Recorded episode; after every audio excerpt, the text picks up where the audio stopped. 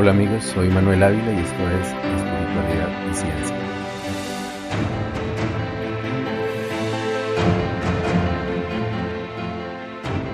Los dos hermanos nacidos en el territorio de Fuquene, del departamento de Cundinamarca en Colombia, crecieron observando los dorados reflejos del sol sobre una de las lagunas más importantes para los antiguos indígenas que habitaron todo el altiplano cundiboyacense desde tiempos inmemoriales.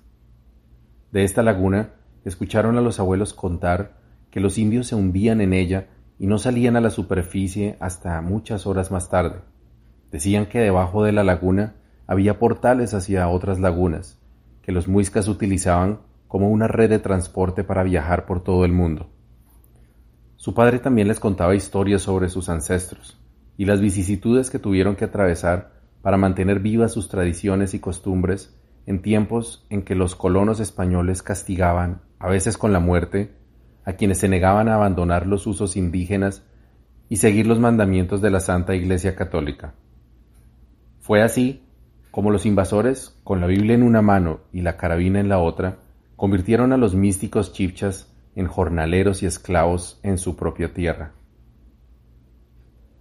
Estas historias de avasallamiento en contra de sus ancestros fueron sembrando en los corazones de los dos hermanos una semilla de inconformismo en la que brillaba, así como el oro o cumni uni, como decían los antiguos, la memoria de ese pueblo olvidado. Los jóvenes se preguntaban por qué ya nadie vestía las mantas blancas o las mochilas tejidas con aguja de hueso. Fue así como desde temprana edad, Sigifredo y Rodrigo comenzaron una incansable búsqueda de los verdaderos muiscas, que creían que casi con seguridad debían existir todavía, con sus dioses, sus medicinas y sus mágicos poderes, como los que les habían contado su padre y sus abuelos.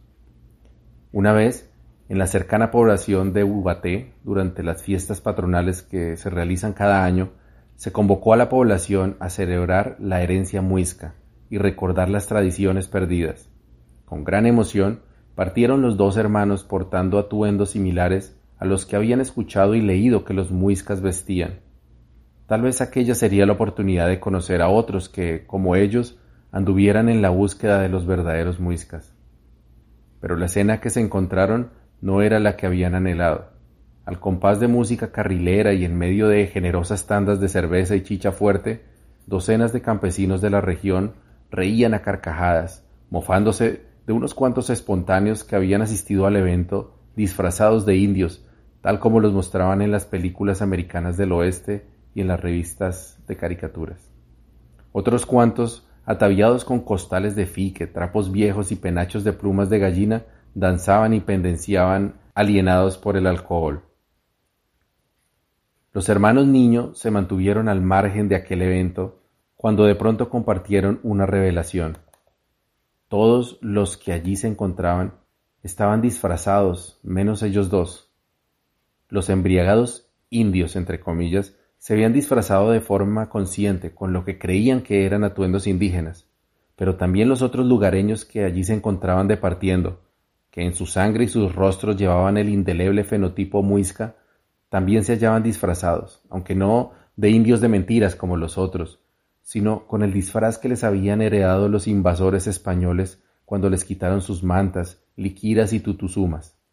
Solo Sigifredo y Rodrigo, vestidos de blanco desde los tobillos hasta el cuello, con sus mochilas y sus collares, no se estaban disfrazando, sino vistiendo el atuendo que su pueblo vistió desde tiempos inmemoriales.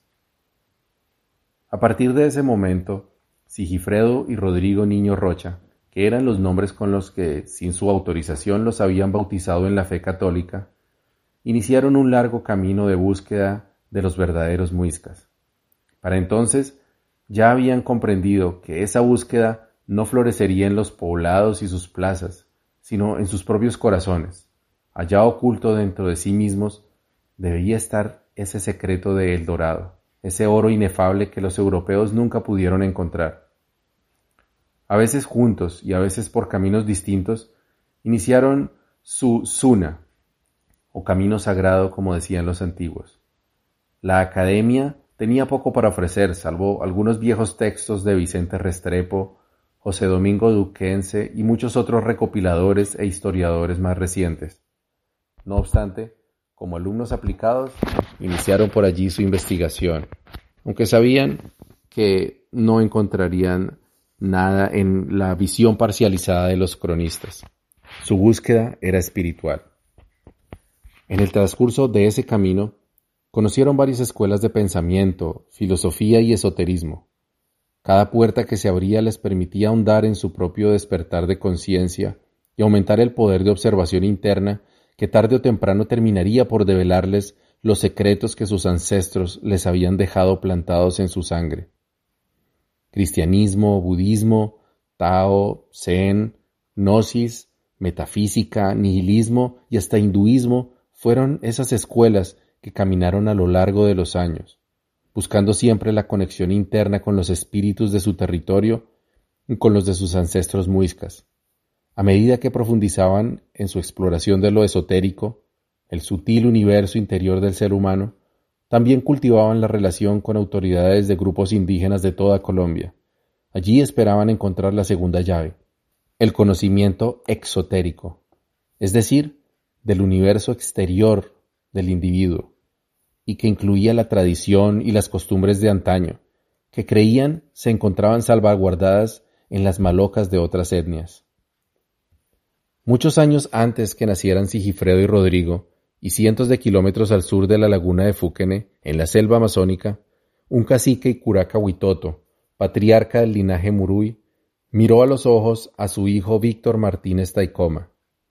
El muchacho ya tenía la edad suficiente para entender la importancia del secreto que estaba a punto de recibir, así que después de poner en su boca una cucharada de mambe dulce y ambil salado, le dijo Muy al norte, lejos de esta selva y arriba de las montañas, Hubo un pequeño pueblo que fue como nosotros, pero no supieron cuidar su palabra y se enfermaron. Por eso vino el hombre blanco y los exterminó. Pero antes de desaparecer por completo y marcharse con Buinaima, unos pocos ancianos vinieron hasta aquí y les pidieron a nuestros ancestros guardar en nuestra comunidad su palabra de vida. Yo recibí ese encargo de mi padre y él de mi abuelo. Por eso yo te lo voy a entregar a ti, porque los espíritus dicen que cuando seas cacique tendrás que ir a esa montaña y devolverles su palabra, su medicina. El joven Víctor se comprometió ese día a cuidar la palabra de origen de ese pueblo desaparecido, y prometió aguardar a que el propio Winaima le mostrara el momento y el lugar preciso para cumplir tan importante misión.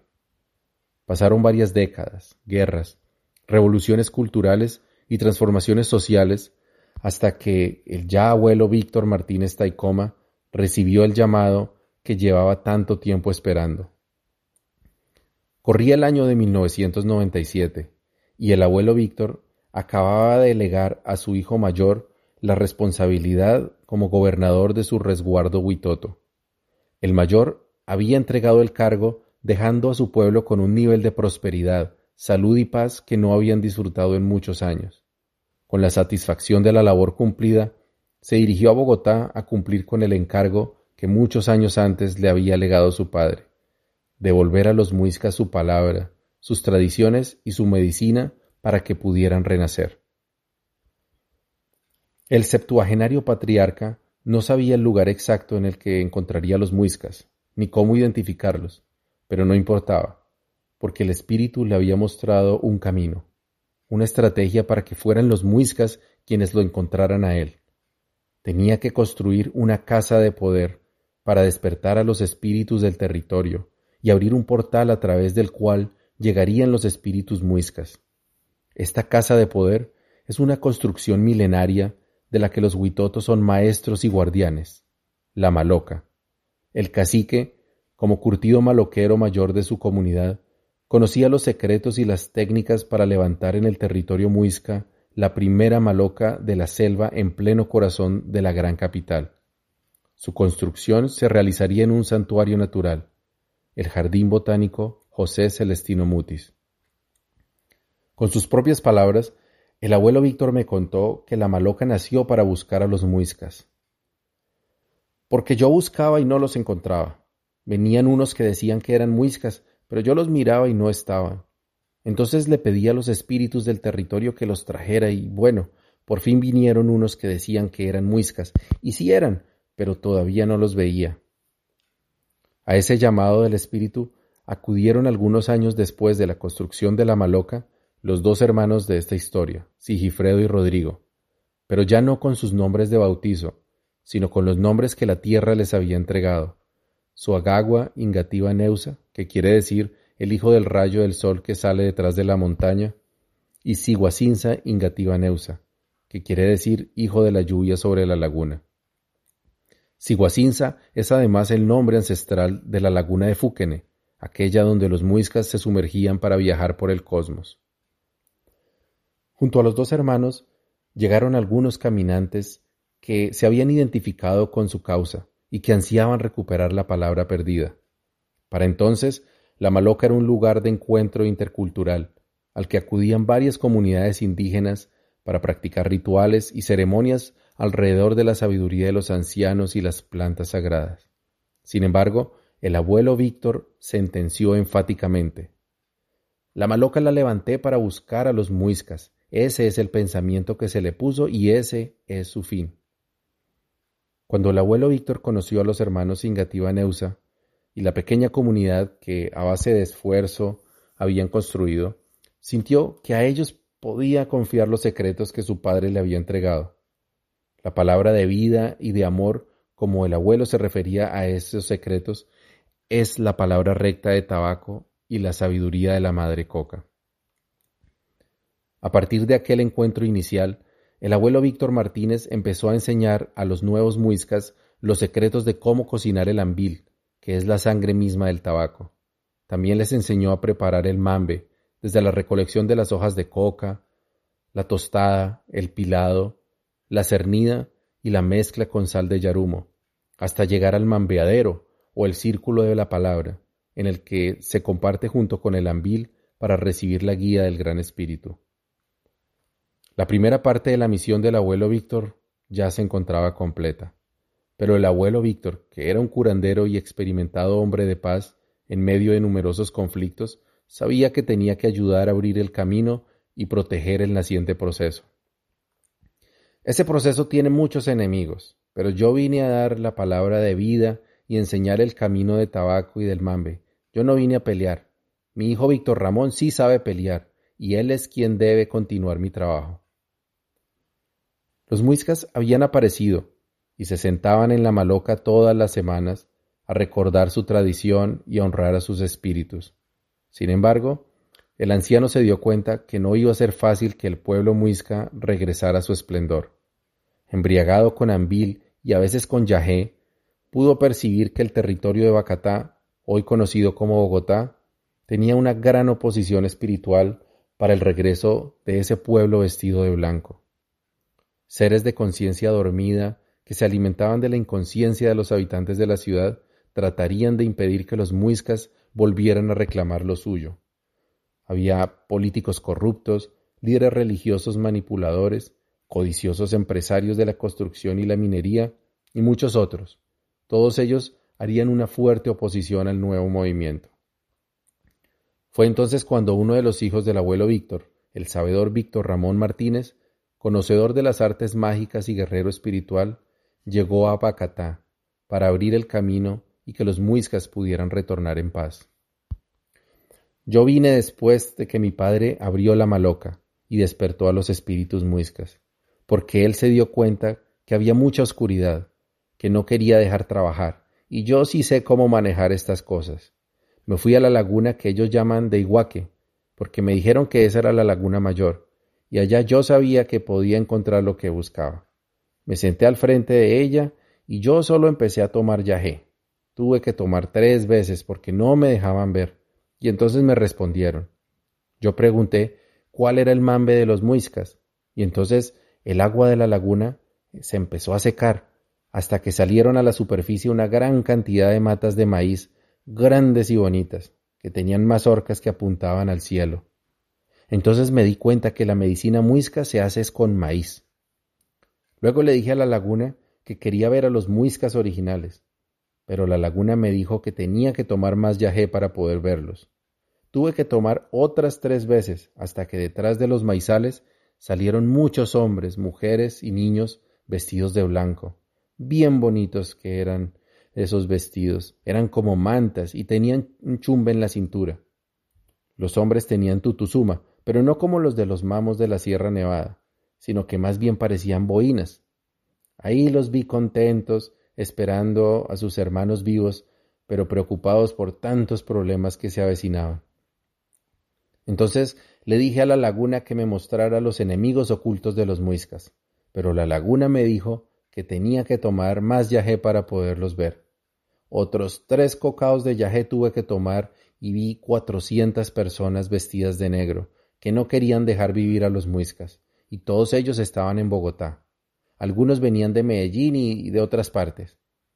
Fue ahí cuando le dije a todos esos espíritus que yo venía a abrir el camino para los muiscas, y le pedí a mis guardianes que me ayudaran, a mi Padrecito Santo que me diera la fuerza porque yo venía a limpiar, pero a mí no me iban a crucificar así como hicieron con Jesucristo.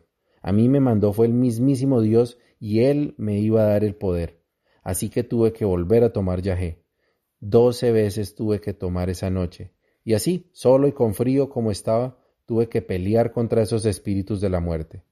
Pero mi Padre me dio la fuerza y al final escuché que una voz del cielo decía que todos esos seres tenían que abandonar el territorio. Unos se enfermaron, otros se murieron y a otros les empezaron a salir mal las cosas en la ciudad, así que tuvieron que volver a sus casas de origen. Pero se logró limpiar esa porquería, al menos se pudo seguir haciendo el trabajo. Pero no nos podemos quedar dormidos porque la oscuridad tampoco duerme y ellos van a seguir tratando de dañar las cosas. Con las bases sentadas por el abuelo Víctor y con su guía espiritual, la comunidad muisca empezó a caminar. Poco a poco siguieron llegando más personas al mambiadero del jardín botánico y a los humedales donde los muiscas se reunían. Todos ellos se sentían atraídos por el deseo de resignificar sus raíces y recordar su tradición. Para 2009, ya cientos de personas participaban con alguna frecuencia en las actividades de la comunidad. Estas incluían recorridos por el territorio, círculos de palabra, limpias, pagamentos y otras ceremonias que estuvieron olvidadas por siglos y que gracias al trabajo de los abuelos ahora se recordaban y comenzaron a ser parte de la vida diaria de muchos individuos y sus familias. Es importante aclarar que a la sazón existían ya en Bogotá algunos cabildos muiscas registrados ante el Ministerio del Interior, y que a pesar de vivir en una metrópolis contaban con un reconocimiento como comunidades indígenas y disfrutaban de las pocas prebendas que la Constitución colombiana de 1991 les había otorgado a los pueblos indígenas que habitaban el territorio. Pero también sufrían de las mismas privaciones y marginalización de las comunidades indígenas de los territorios rurales. Estos muiscas ya reconocidos eran básicamente algunas familias del altiplano que, aprovechando que conservaban apellidos en lengua chipcha, y predominantemente rasgos indígenas, se habían organizado en los cabildos mayores de Suba, Cota, Bosa, Sesquilé, entre otros. Su identidad, usos y costumbres, no obstante, se encontraban diluidas en el sincretismo católico y el ruido de la modernidad. Mantenían algunas tradiciones, pero ellos también se encontraban en busca de su propia identidad como indígenas y la recuperación de sus tradiciones ancestrales. Algunos de ellos incluso llegaron a participar en el proceso de resignificación del pensamiento ancestral muisca de los hermanos Suagagües y Guasinza. Pero las búsquedas de los muiscas reconocidos y de los emergentes muiscas autorreconocidos avanzaban por caminos distintos, que con el tiempo probarían ser irreconciliables. De esto hablaré en un capítulo posterior. Los nuevos muiscas no tenían apellidos en Muiscubún, el antiguo dialecto precolombino, y muchos de ellos eran de piel blanca y hasta de ojos o cabellos claros. Sin embargo, se reconocían como indígenas, habían empezado a adoptar usos y costumbres ancestrales y profesaban una espiritualidad centrada en la ley de origen, las ordenanzas del territorio y sus mitos. Pero nada de esto era suficiente para el gobierno colombiano, para quienes la identidad de un pueblo indígena se basaba hasta ese momento en un indiscutible linaje de sangre y una cohesionada comunidad arraigada en un territorio por generaciones. Sin embargo, la Constitución de 1991 había abierto la puerta para que comunidades indígenas extintas como etnia e incluso como comunidad se pudieran reconstruir, con base en la figura del autorreconocimiento, es decir, que los mestizos que se identificaran con la cosmogonía, las tradiciones y el plan de vida indígena podrían eventualmente constituirse como cabildo oficial. Con este objetivo en mente, los abuelos Suagagua y Siguacinza iniciaron la formación de dos nuevos cabildos mayores en las localidades de Bacatá, Bogotá, y Chunza, o Tunja. Y desde ellos, los Ingativa Neusa empezaron a alternar su proceso de rememoración espiritual con política pública y las actividades regulares de la comunidad, que por entonces se empezó a conocer ante la sociedad como el Pueblo-Nación Muisca Chipcha, organización que propendía como bandera por la resignificación del pensamiento ancestral muisca en el territorio colombiano. La organización estaba cumpliendo su misión y la sociedad colombiana, especialmente en los departamentos de Cundinamarca y Boyacá, comenzaron a escuchar en los medios y a través de organizaciones ambientalistas la palabra ancestral de los abuelos. En este proceso se vincularon muchos otros abuelos, como Chimini Ingativa Gagua, mayor de la comunidad muisca de Ingativá, Nemequene, mayor de la comunidad muisca de Soacha, Timi Cagui Yanguma, abuela de la comunidad y compañera del abuelo Suagagua, Gloria Morán, Pedro Melo, el abuelo Hualcalá, Comba Nimiquene, Juber Osorio, el abuelo Guasín, Yair Sagua Neusa y Florentino Monroy, además de muchos sabedores y líderes comunitarios que se unieron a la causa, al menos por un tiempo. Algunos años después, a inicios del nuevo milenio, el movimiento de Pueblo-Nación Muisca Chipcha recibió un importante apoyo y respaldo para su proceso. Proveniente de la Sierra Nevada de Santa Marta, descendió un grupo de mamos o ancianos mayores, quienes, de forma similar a lo que sucedió antes con el abuelo Víctor Martínez, viajaron al centro del país para buscar al pueblo ancestral muisca que, según narraron, había estado cantando a la sierra, pidiéndole a la gran Serancua, que llegara al territorio la sabiduría que los muiscas habían guardado en la Sierra Nevada cuando llegaron los españoles. Cinco siglos antes, los chiquis, o sacerdotes muiscas, ante la inminencia de la derrota y posterior aniquilación por parte de los invasores, se dividieron en varios grupos y emprendieron un largo viaje hacia los santuarios secretos de la sabiduría ancestral de la nación chipcha. Los primeros hacia la selva amazónica, único santuario que no estaba ubicado en una montaña, y los demás se dividieron con destino a los más altos nevados de la cordillera de los Andes, donde los esperaban los ancianos que custodiaban cada cumbre nevada. Así pues, marcharon hacia el volcán nevado del Tolima, al nevado del Cocuy, al volcán nevado del Huila y también hacia las nieves perpetuas de la Sierra Nevada a orillas del Mar Caribe. En cada volcán guardaron el conocimiento muisca para que sus descendientes pudieran recordar cuando llegara el momento apropiado para que el pueblo vestido de blanco pudiera resurgir, tal como las mazorcas emergiendo de la laguna en la visión del curaca Víctor Ramón. Los mamos de la Sierra Nevada cuentan que entre los empinados picos de su territorio se encuentra el oído de la tierra, y que desde allí habían escuchado las historias y los cantos del pueblo de maíz que por fin había despertado. La importante visita de los mamos no cayó por sorpresa entre los mayores de Pueblo Nación Muisca Chipcha, ya que el abuelo Víctor Martínez les había contado que pronto vendrían otros guardianes de la sabiduría muisca, para entregar el conocimiento oculto por siglos entre los sabedores de los pueblos de las montañas. Fue así como en un encuentro de culturas que pocas veces en la historia de Colombia se ha visto, se inició el intercambio de conocimiento en el que la maloca física que el abuelo Víctor construyó se convirtió en el crisol espiritual en el que un pueblo ancestral se estaba forjando entre hojas de coca, sangre de tabaco, largas jornadas de vigilia y palabra, aseguranza, uso y popor.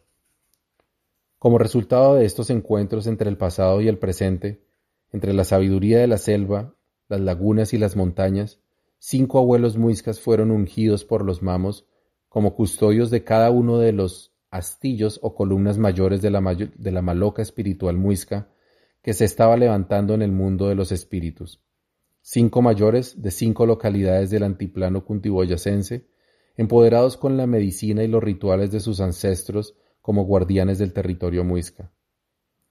Luego de extenuantes pero bellas sesiones de entrega de conocimiento y sagradas ceremonias, se completó la conexión espiritual de tres territorios de Colombia, la selva amazónica, el altiplano cundiboyacense y la Sierra Nevada de Santa Marta.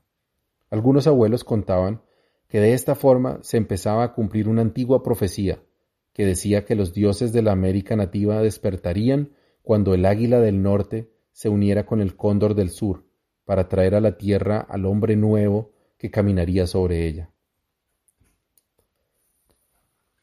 Para el año de 2011 se calculaba que ya más de 8.000 personas habían participado en las actividades y los procesos de pueblo-nación Muisca Chipcha, y de entre ellos surgieron docenas de líderes que iniciaron y coordinaron sistemas muiscas, indigenistas, indomestizos, étnicos y activistas, no solo en Colombia, sino en otros países de todo el mundo, incluyendo Estados Unidos, España, Argentina, Chile, Perú y Bolivia. Muchos siguieron con la línea de pensamiento cimentada por los hermanos Ingativa Neusa. Otros se alejaron por distintas razones y otros más venían ya con sus propios procesos que de una u otra forma validaron, contrastaron o fortalecieron a la luz de las vivencias y el proceso de pueblo-nación.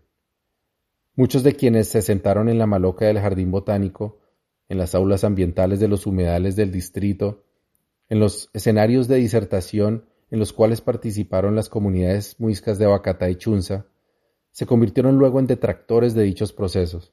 A pesar de ello, la mayoría de los detractores continuaron practicando la ley de origen, las ordenanzas, los usos y las costumbres que surgieron del sueño de los hermanos Singativa Neusa, y que con paciencia construyeron mujeres y hombres de corazón noble que aportaron su granito de arena para ver renacer ese pueblo de gente, gente, vestida de blanco.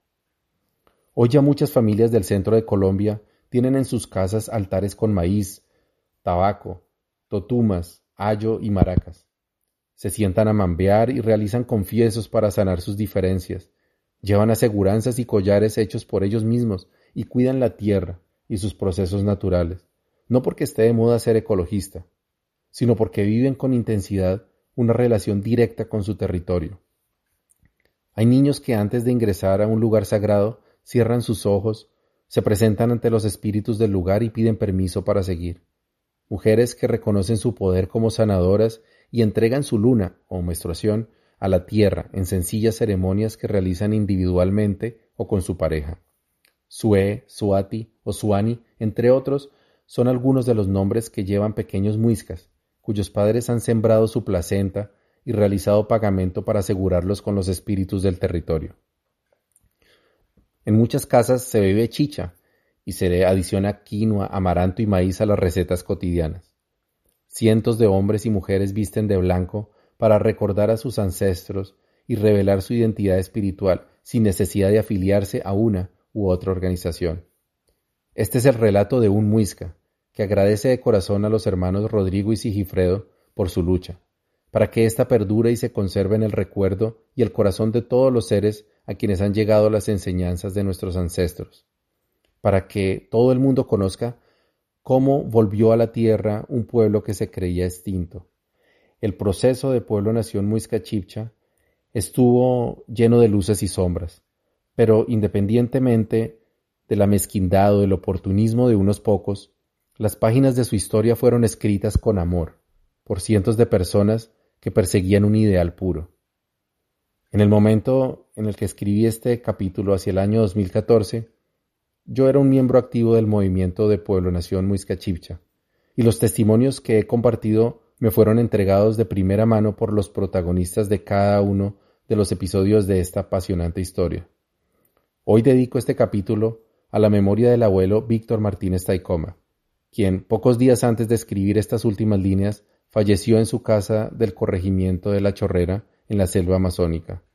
En sus hijos espirituales vivirá por siempre el legado de la rectitud, responsabilidad, trabajo comunitario, cuidado de la naturaleza y servicio por la humanidad que el abuelo nos enseñó.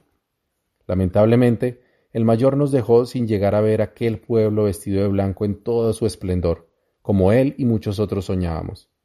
Sin embargo, yo creo que los muiscas sí regresaron, pero no para repetir la historia que ya habían escrito hace cientos de años, sino para ser parte de una civilización globalizada y entregarle al mundo una sabiduría, una mística que ya no pertenece a una etnia o a un solo territorio, sino a toda la Guaya, la madre tierra. Aquellos que despertamos guardamos esta sabiduría y la compartimos no solo en malocas y cusmulles del territorio ancestral, sino en conversatorios académicos, intercambios de saberes y hasta en podcasts en todo el mundo. Hasta siempre, querido abuelo Víctor. Buen camino y buena brisa.